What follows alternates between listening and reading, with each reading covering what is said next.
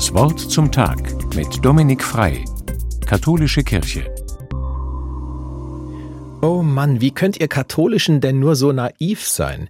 Wie soll sich im Gottesdienst denn bitteschön Brot in den Leib Christi verwandeln? Das ist doch alles Hokuspokus. Das hat ein Freund mir an den Kopf geworfen, in einer trinkseligen Kneipenrunde. Nein, nicht der günstigste Zeitpunkt. Und ja, mit Hokuspokus hat es tatsächlich etwas zu tun, aber dazu später. Meine Kumpels haben mich gespannt angeguckt und zum Glück ist mir die Geschichte mit meinem Verlobungsring eingefallen. Meine Frau und ich haben uns sehr spontan in Dublin in einem Pub verlobt. Es war so spontan, dass ich nicht einmal Ringe hatte.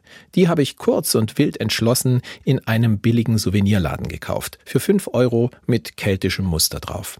Ich habe sie im Pub auf den Tisch gezaubert, meine Frau hat Ja gesagt und dann gab's ein Tablett Guinness für den ganzen Tisch, weil das in Irland so üblich ist. Und jetzt kommt's.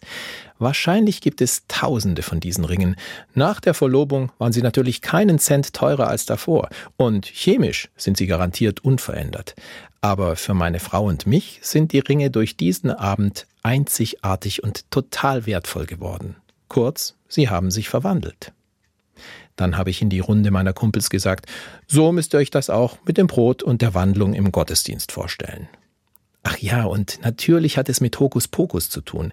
Das Wort stammt nämlich ursprünglich aus dem Wandlungsgebet des Priesters. Es sind die Worte, die Jesus beim letzten Abendmahl zu seinen Jüngerinnen und Jüngern gesagt hat. Dies ist mein Leib.